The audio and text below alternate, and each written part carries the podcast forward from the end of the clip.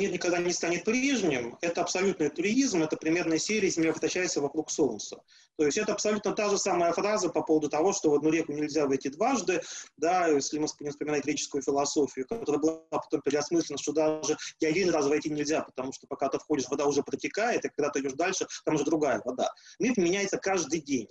И э, любая эпоха, там, она, она, абсолютно другой, она абсолютно отличается от предыдущей, и жизнь меняет все. Меняют исторические события, меняет научно-технический прогресс. Мир перестал быть прежним после появления мобильников, он перестал быть прежним после появления автомобилей, а, после полета человека в космос, после появления там, а, значит, электронной коммерции, онлайн-платежей и всего остального. То есть мир меняется постоянно и бесконечно. Он в, этом смысле, он а, умирает и рождается каждый день. Поэтому фраза, что мир никогда не будет прежним, так он, э, она верна для всех исторических эпох. Ну, может быть, только если там, не знаю, в девятом веке э, между, 10, между там, восьмым, может быть, не была такая большая разница, поскольку все гораздо медленнее менялось. Но в современном мире, когда э, жизнь меняется постоянно, э, и представить себе, как человек жил там 20 лет назад без мобильного телефона, э, то это совсем другая жизнь, абсолютно другое измерение. Поэтому все эти разговоры про то, что вот мир какой-то вдруг внезапно был какой-то статичный, да не было никакого статичного мира, это просто красивые фразы, которые ничего не объясняют. Поэтому вопрос только один, э, заключается в том, насколько быстро э, мир выйдет из этого кризиса пандемии, и каким он выйдет. А, конечно, а, тот кризис, который есть, он будет, наверное, одним, одним из самых сильных за последнее столетие, то есть нечто сопоставимое с эффектом Великой депрессии и тем масштабным восстановлением, которое было после Второй мировой войны, с точки зрения глуботы экономических последствий, надо понимать, что катастрофа это цела, и все люди живы и целы. А, понятно, что целой отрасли экономики а, ждет очень тяжелая судьба, а, в первую очередь связана с сервисом, с туризмом, с путешествиями, но в любом случае это не будет нечто создание с нуля, это будет некий перезапуск, то есть, возможно, те мастодонты, которые пытались э, мимикрировать, приспособиться к новому миру, быстрее исчезнут, э, и вместо них появится что-то новое. Э, поэтому в этом смысле я не вижу какой-то такой большой катастрофы и трагедии. Ну да, э, какое-то время, скажем, часть людей будет меньше путешествовать. Э, какое-то время, э, может быть, э, там, немножко притормозится, скажем, тот, тот, тот развившийся за последние годы, скажем, э, сервис всевозможных там онлайн-бронирований, когда люди привыкли сами себе организовывать жизнь, путешествия и все остальное. А с другой стороны, он получит новый толчок, потому что за счет того, что многие вещи стали недоступны онлайн, а, а, а офлайн, наоборот, увеличилась потребность сделать это онлайн. То есть здесь одно будет компенсироваться другим. Вообще надо сказать, что современная западная цивилизация в значительной степени это продукт революции досуга, когда, у, когда с одной стороны государство благосостояния позволило большому количеству людей а, получить средства а, для того, чтобы реализовывать себя, и у людей появились деньги да, на досуг. А с другой стороны, появилось время за счет механизации того же самого труда, когда человек не должен уже работать с, там, с утра до вечера. Чем дальше, тем меньше он тратит времени на работу, и больше времени остается на, на все другое, и он занимается саморазвитием. Есть какими-то хобби, интересами, читает книги, занимается спортом, путешествует и так далее. И э, массовый туризм, э, э, развитие самых разных сфер досуга, будь то кино, театр, путешествия, спорт и так далее и тому подобное, это все как раз, в общем-то, последние десятилетия, даже массовый туризм, вот я как человек активно путешествующий, массовый доступный туризм, да, это примерно с 80-х годов, а, туризм как, как, как индустрия где-то годов примерно с 60-х, с 50-х, а вот именно массовый, когда это не только для богатых, но и для людей, в общем, совсем с, с небольшим достатком, это примерно 80-е годы, то есть, ну, последние, условно говоря, там 30 примерно лет. Все это вернется, на мой взгляд, неизбежно, потому что а, проблема революции досуга никуда не делась. Современный человек, человек, во-первых, а с доходами, а б с большим количеством свободного времени. Он будет куда-то тратить, он будет это, это время это, на, на, на чему-то посвящать. А главный эффект будет заключаться в том, что любой кризис такого рода, связанный с угрозами, а, ведет к тому, что часть людей пытается закрыться и спастись от этого всего путем изоляции. Вот э, в этом смысле потребуется некий период на преодоление этого синдрома изоляционизма, и, возможно, в каких-то странах он будет сильнее, в каких-то он будет слабее.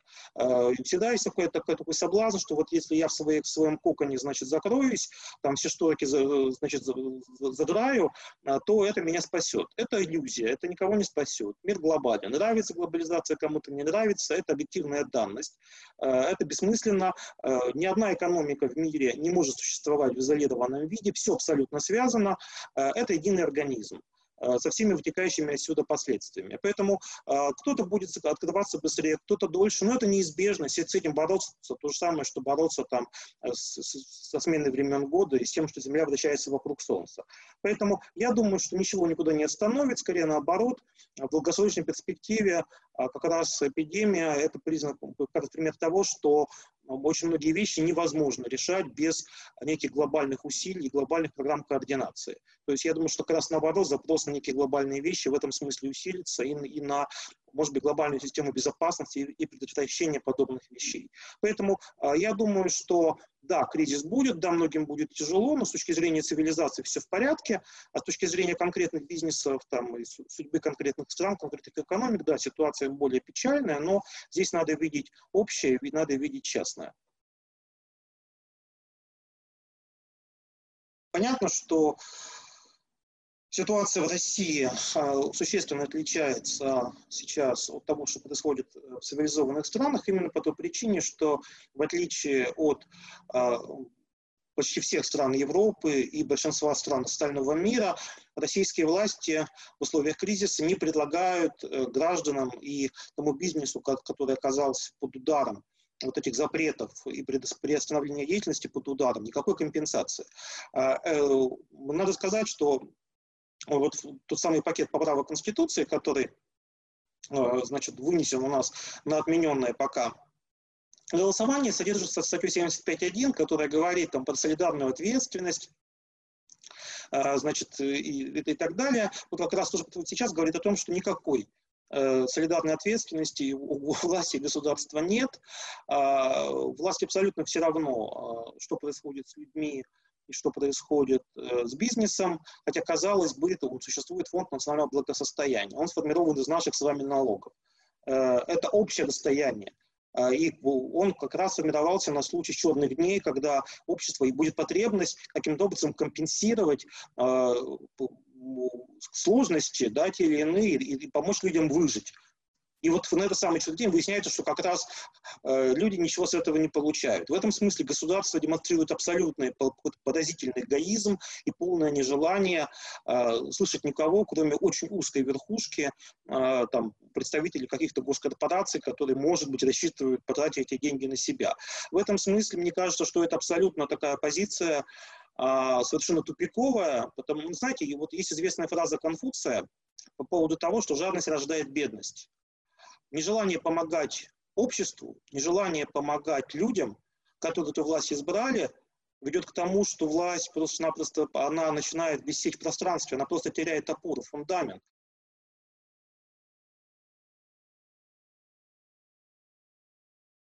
Каждое общество имеет свои социокультурные особенности. Российское общество, оно довольно атомизированное. А, ну, здесь можно спорить, там, климат, расстояние, тяжелая история, репрессии и так далее, но факт остается фактом.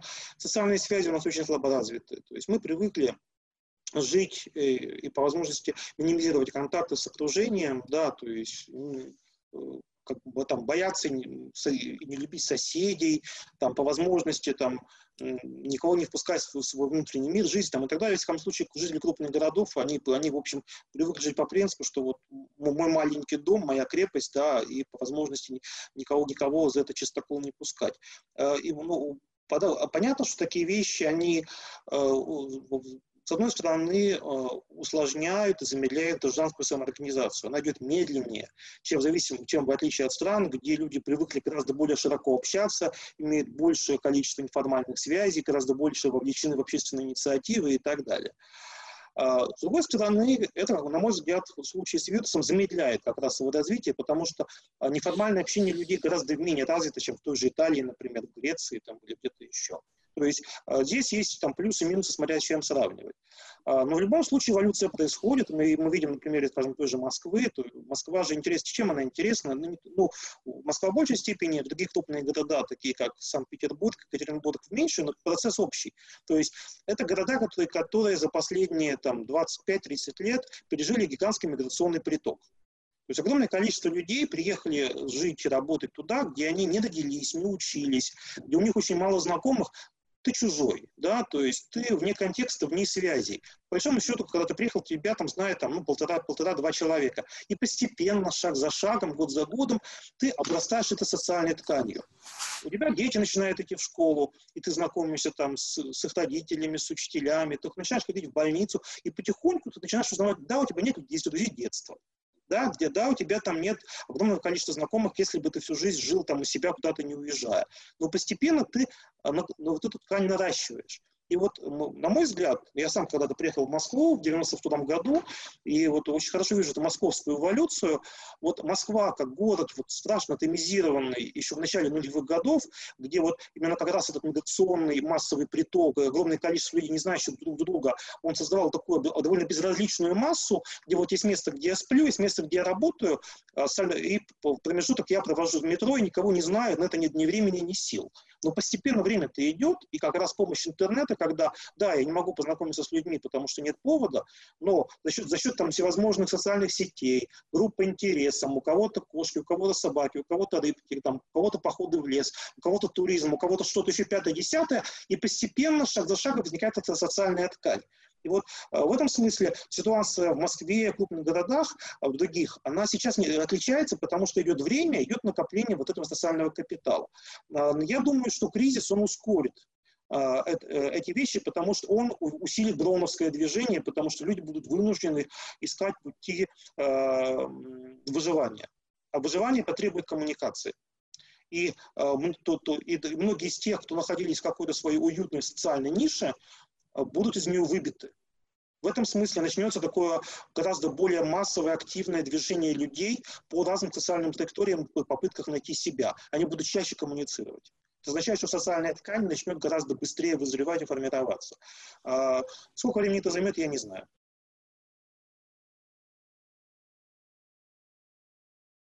А, сейчас ситуация, конечно, отличается, потому что мы живем все-таки в условиях уже а, другого совершенно общества, другой экономики. У людей есть э, там, у большого количества людей есть, есть там, раз, в той или иной степени там, накопление, капиталы, опыт и так далее. Все другое общество с другой структурой, с другой, с другой системой потребления, с другими типами социальных связей. Поэтому, конечно, а, здесь а, полные параллели проводить невозможно и нельзя. То есть сейчас ситуация в этом смысле лучше, и мы не находимся в таком глубоком падении из абсолютной нищеты, где у нас ничего нет. И, но, с другой стороны, а, есть и другой момент, а, поскольку тогда мы все были в совершенном а, нулевом состоянии, так это можно сказать, да, то есть было ощущение горизонта, да, то есть мы вышли вот из застенков, и перед нами был широкий горизонт открытых возможностей, и это вызывало некий энтузиазм. Главная проблема заключается именно в том, что э, есть вот этот, э, вот для общественного развития есть очень сильный тормоз в виде вот, вот, вот этих неэффективности государственных институтов, если так это можно назвать. И я думаю, что это будет главным сдерживающим фактором. То есть если представить себе гипотетически, что произойдет некая трансформация, и по тем или иным причинам а, выход из кризиса еще совпадет с политическими переменами, но это может быть таким а, резко воодушевляющим фактором, который очень многие вещи он может очень быстро это смести и изменить. То есть общество для того, чтобы двигаться дальше, надо будет сбросить с себя вот эту скорлупу, которая накопилась вот за эти годы. Без того, чтобы без, без, без сброса этой скорлупы, всех этих запретов, нагромождений, двигаться вперед будет дальше нельзя. Чем дольше эта скорлупа будет над нами, тем э, хуже и дольше мы будем выбираться. А если мы ее сбросим, я абсолютно убежден, что развитие будет очень быстрым, ярким и, на мой взгляд, э, как раз тогда и будут возможности для позитива. И очень, очень может быть, что тогда откроются, они закроются возможности.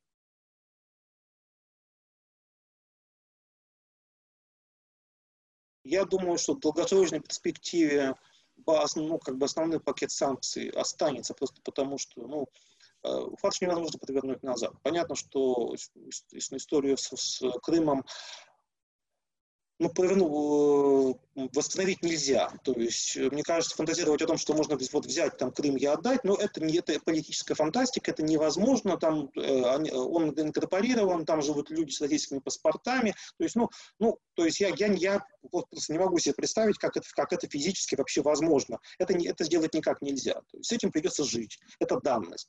Там, независимо от, от всех вопросов к тому, как это было сделано, по какой процедуре, насколько это корректно, правильно и так далее. Сделано, что сделано, все. Фарш провести, повернуть назад нельзя. Поэтому э, часть санкций, связанных с этим, останется. А, то, что э, получено сверх этого в дальнейшем, там, по, по поводу ситуации с Восточной, Укра... с Восточной Украиной, как Минские соглашения и так далее, это часть, которую можно решить. Поэтому я думаю, что э, часть проблем, она разрешаема, и э, при, ее можно преодолеть э, при э, смене агрессивности внешней риторики при, и, при прекращении поддержки э, тех или иных значит, товарищей за, за пределами нашей страны, э, ради которых мы, мы этих санкций на себя э, значит, накликаем. Э, я имею в виду не только там Восточную Украину, я имею в виду и дружбу с рядом специфических политических режимов типа Венесуэлы, там, Ирана или кого-то еще. Это решаемые вещи.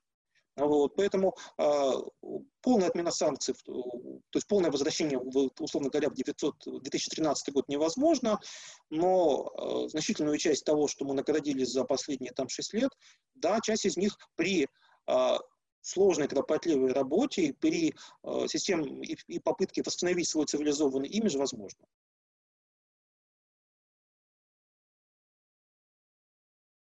Но на краткосрочный период, когда понятно, что чрезвычайные меры на тот период пока не действуют, предполагают ограничение прав и свобод, да, то есть на данный момент, ну, э, очевидно, что имеет место с ограничением этих свобод. Но либеральные демократии никуда не делись, поэтому э, демократические институты э, функционируют, и все решения, которые в них принимаются, принимаются в рамках тех процедур, которые вполне себе демократичны. Поэтому я думаю, что все, все эти визги по поводу конец либеральных демократий, это такая же глупость, как визги про то, что мир никогда не будет прежним. Как я сказал в самом начале, мир меняется каждый день. Он, он точно, может, таки, может, может, может, можно было с таким успехом орать, что, вот, что появились мобильные телефоны, мир никогда не будет прежним. То есть в этом смысле а, либерализм жил, э, с либерализмом все в порядке, он жил, есть и будет. И есть, есть э, целесообразность, э, связанная с экономикой, с налогами, и так далее. И э, эту логику и законы развития экономики и государств никто не отменял. Э, мир э, развивается циклично, всегда есть какие-то кризисные периоды, в которые там ну, какие-то вещи ограничиваются. Но ограничиваются они всегда вполне в определенных временных рамках, а потом эти, эти отмены сменяются. Вспомните 2001 год. Ну что, мир поменялся после 11 сентября? Конечно, поменялся. Что, несколько месяцев принимали чрезвычайные меры? Да, применялись. Ну, ну, ну что, они сохранились по сей день? Нет, конечно, их давным-давно в многих странах нет. Кстати, могу сказать, что с точки зрения, э, ну, я вообще много путешествующий, даже как это меняется на глазах. Вот Южная Корея, например, которая сейчас э, одна из стран вообще не вводила карантина. Да, там были меры социального дистанцирования, отслеживание контактов заболевших и так далее, но никакого массового закрытия ресторанов, кафе, ограничения передвижения, ничего этого нет. Страна жила, живет, никакого карантина вот такого, как у нас, ничего похожего в Южной Корее нет. И, скажем, когда я был в Южной Корее несколько лет назад, первый, моя первая поездка, Приезжаешь, анкетка, штамп в паспорт. А когда я был в Южной Корее в прошлом году, там даже штампов в паспорт не ставят при въезде и выезде. Потому что система электронная это уже не нужно. Например, в Австралии тоже еще два года назад ставили штампы в паспорта при въезде, а сейчас уже не ставят. Они просто остаются в базе, и кому-то паспорт в штампе не нужен, потому что это все излишки, это какая-то такая бюрократическая атрибутика, которая никому нафиг не нужна. То есть э, все, все меняется довольно быстро. И все это абсолютно рационально. Нравится кому-то, не нравится, но принцип солидарности и социальной ответственности в, в современном мире является базовым. Без него общество не может функционировать. Если государство о нем забывает, то э, люди меняют это государство.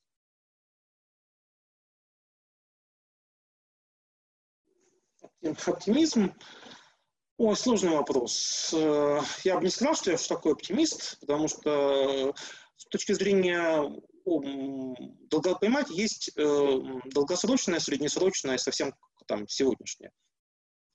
Э, с точки зрения долгосрочного, ну, наверное, оптимизма больше, среднесрочного тоже.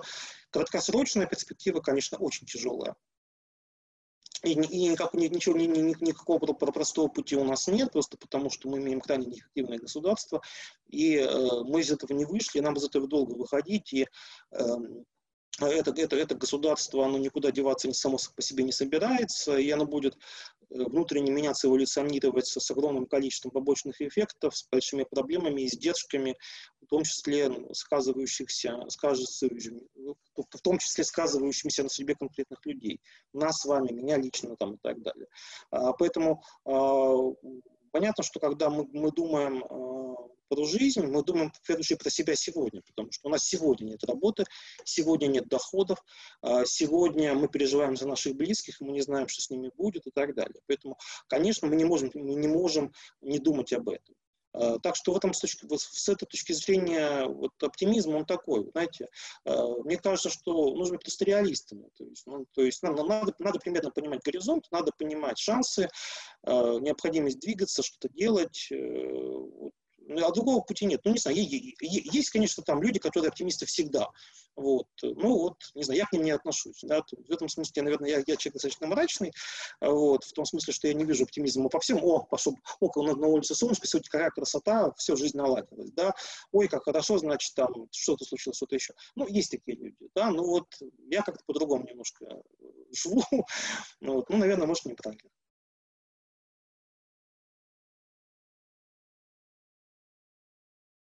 Ну, во-первых, не лежать. То есть все-таки я понимаю, что у них эта возможность есть, пытаться все-таки хоть немножко себя занимать.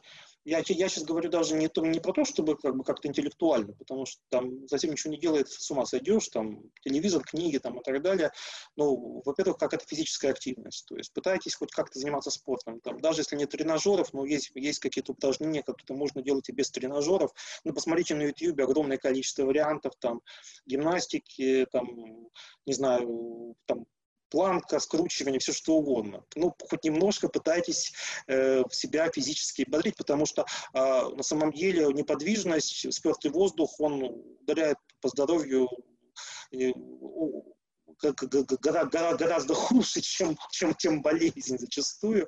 Вот, значит, пытайтесь, значит, если есть возможность делать какую-то работу про запас, что-то писать, делайте. То есть пытайтесь делать то, что то, на что у вас не хватало времени долгое время. У меня, например, накопилась куча дел, которыми я не мог там годами заниматься, потому что командировки, поездки, лекции, книги, что-то еще. Я думаю, ну, когда-нибудь займусь. Вот сейчас я потихоньку разбираю там накопившиеся какие-то дела, папки, там, значит, записки, что-то еще. Хорошая возможность разобрать дела.